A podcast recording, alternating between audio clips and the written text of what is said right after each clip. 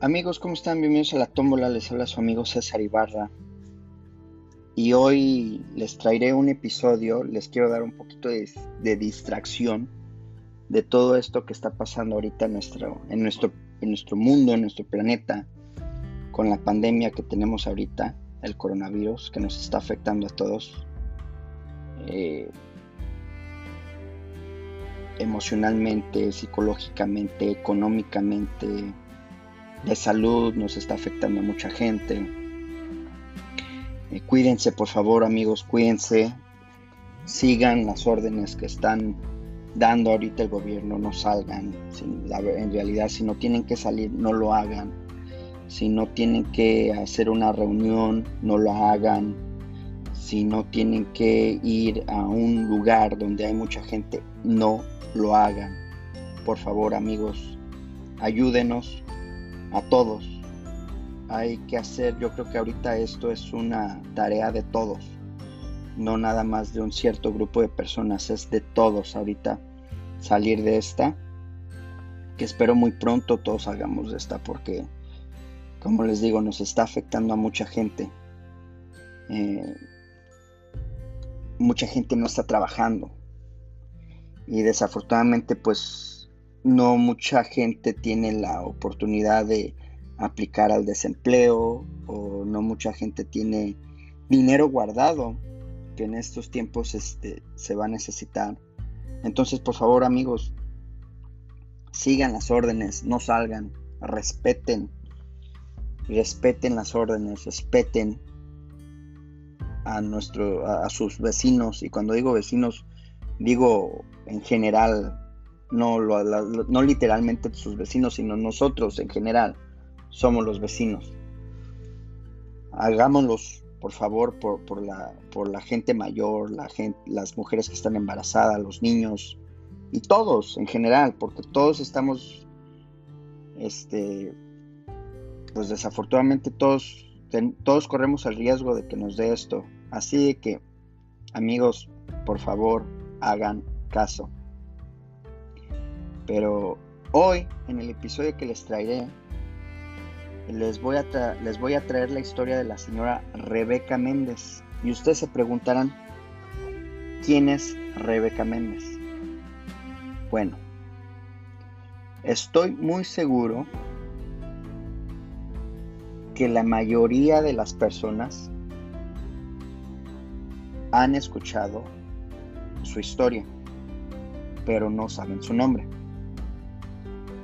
¿Y ustedes sabían que la famosa canción de Maná en el Muelle San Blas fue inspirada en una historia real? Bueno, se las voy a decir. Es una de las canciones románticas más recordadas de la década de los 90 y del famoso grupo musical Maná, pero además tiene un significado muy importante y es que la triste historia que cuenta es real. Y estoy hablando de la canción En el Muelle de San Blas lanzada por el grupo Maná en 1997 como parte de su disco Sueños Líquidos. No sé si algunos todavía tengan ese disco ahí guardado. Pero muchos saben la letra de esa canción que tiene más de 125 millones de reproducciones en YouTube. 125 reproducciones, wow. Pero desconocen la real historia en la que se inspiró el grupo mexicano para componer, para componer esta canción. Y es que la protagonista de la triste historia que narra la letra de la canción sí existió. La mujer que todos los días iba al puerto de San Blas vestida de blanco esperando el regreso de su amado, como narra la canción, se llama Rebeca Méndez Jiménez. Ella era una mujer de Nayarit, nacida en 1943, exactamente en el puerto de San Blas en Nayarit. Y desafortunadamente fue ella la que al final de, durante su vida fue conocida como la loca del muelle de San Blas. Y les voy a decir por qué. ¿Por qué le empezaron a decir la loca del, del muelle de San Blas? Y es que en 1971, en la playa El Borrego, en San Blas, Nayarit, en México, Rebeca perdió al amor de su vida, Manuel, Manuel Pérez, quien se adentró en el mar y nunca más regresó. Él era pescador. Y según cuenta la historia, en ese año Rebeca estaba a punto de comprometerse, pero su, su prometido de nombre Manuel Pérez salió a pescar tres días antes del compromiso y nunca más regresó, pues fue una de las víctimas del huracán Priscila, que en 1971 pegó en toda la costa del Pacífico. El huracán Priscila, no sé si a lo mejor las gente, las personas que me escuchen, que se acuerden del huracán Priscila en 1971 fue un huracán muy devastador. Desafortunadamente hubieron más de ciento, como 150 muertos en aquel entonces. En, por toda la costa, fue por Nayarit. La, la zona más afectada fue el estado de Nayarit. Y ya regresando a la historia de, Rebeca, llegado el día de la boda, Rebeca al verse abandonada, pues vistió su vestido de novia, caminó por la playa el borrego y se quedó esperando a su novio por días. Y desafortunadamente esos días se convirtieron en semanas, las semanas se convirtieron en meses y los meses se convirtieron en años, años y años. Y pues según un historiador popular llamado Jorge Jiménez, Muchas personas terminaron por apiadarse de Rebeca y le llevaban comida, sobre todo porque muchos de ellos también perdieron familiares por culpa de esa tormenta. Entonces esa gente, pues, de alguna u otra forma tenían la misma conexión, habían perdido a, seres queridos y sentían, pues sentían pena, sentían tristeza de que esta Rebeca pues poco a poco se convirtiera en una persona, no quiero decir la palabra loca, pero yo creo que desafortunadamente de, sus acciones fue lo que orilló que a la gente la llamaran loca.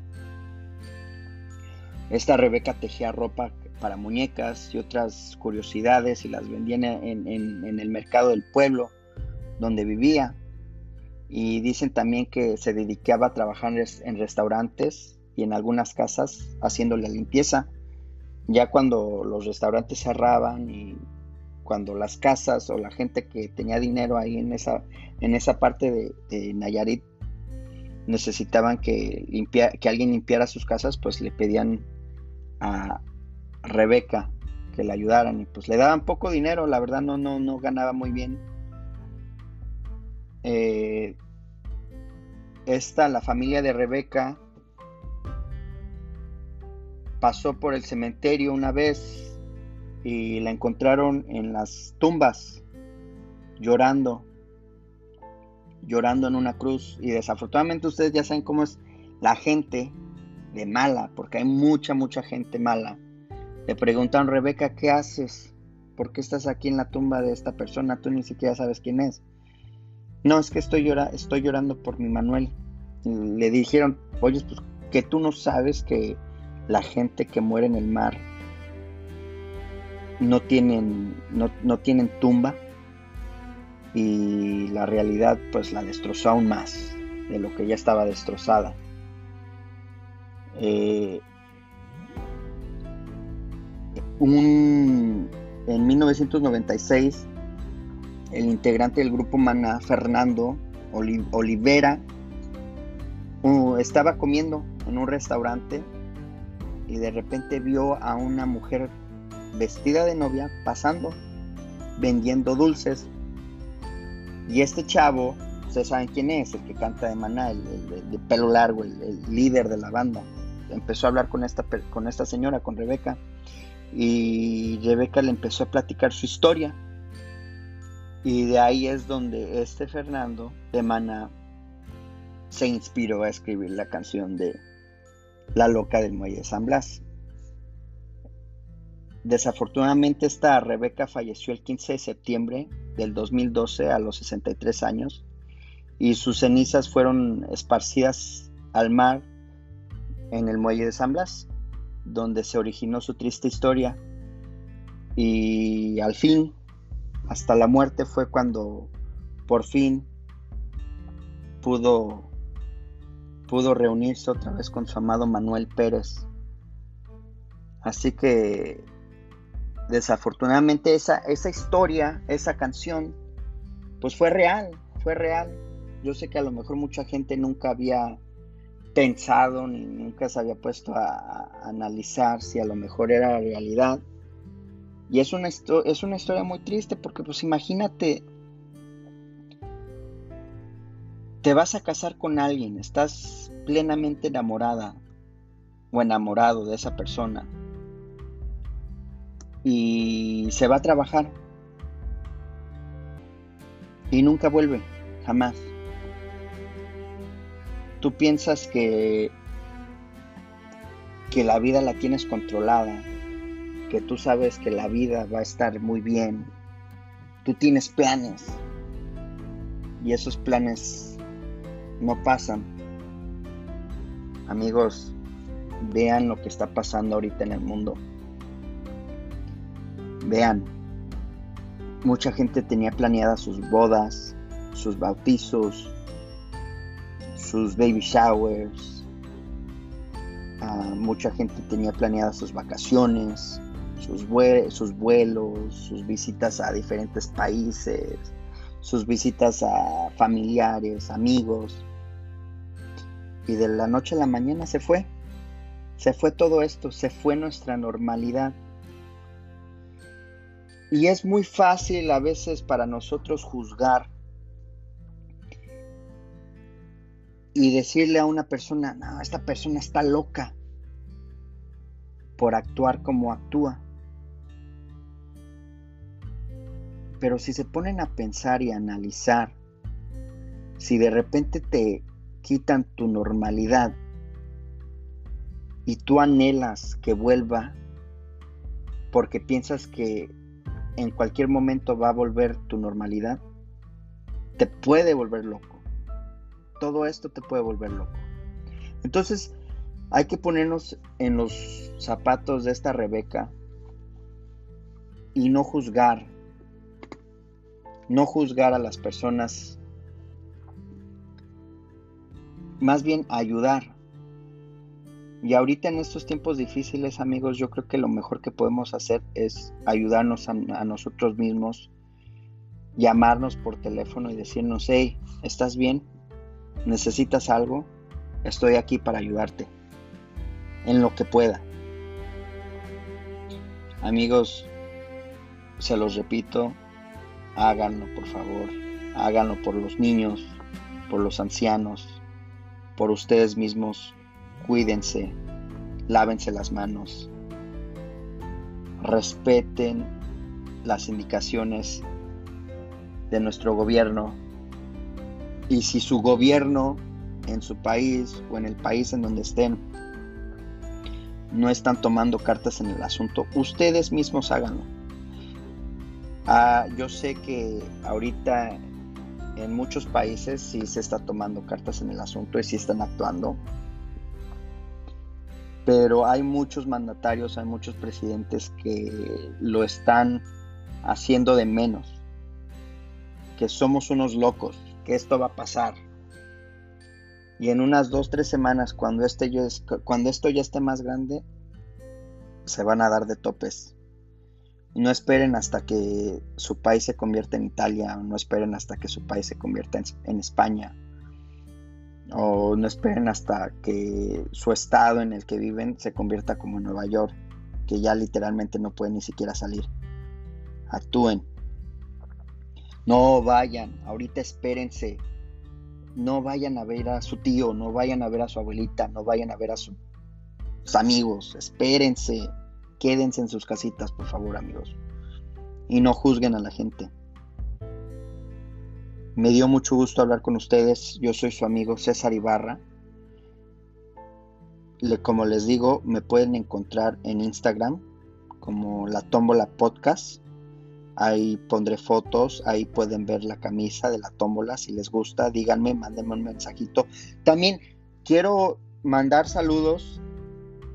Tengo a dos personas que me escuchan en Suecia, en Estocolmo.